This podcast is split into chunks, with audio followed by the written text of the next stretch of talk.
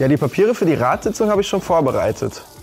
Nee, da fehlt eigentlich nur noch die Unterschrift des Bürgermeisters. Der Vertrag ist aber auch schon in zweifacher Ausführung auf seinem Schreibtisch.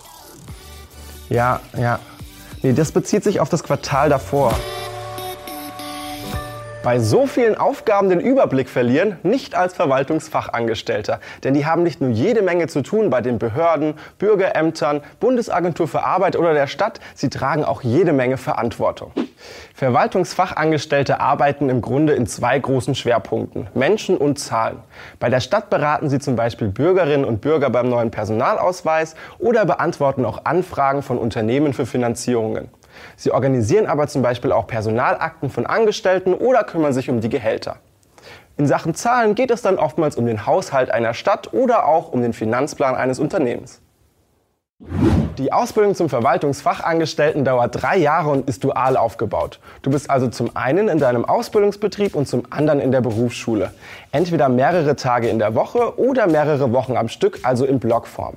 Ausbildungsbetriebe könnten für dich zum Beispiel Behörden und Ämter sein, aber auch Verwaltungen von Universitäten. Die Ausbildung stützt sich im Grunde auf fünf Schwerpunkte. Kommunalverwaltung, Landes- und Bundesverwaltung, Handwerksorganisation und auch Kirchenverwaltung.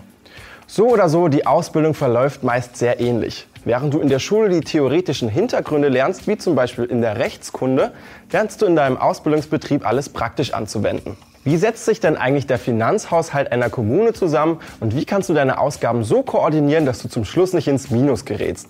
Und was darf eigentlich ein Stadtrat alles entscheiden und wer setzt diese ganzen Sachen zum Schluss dann um?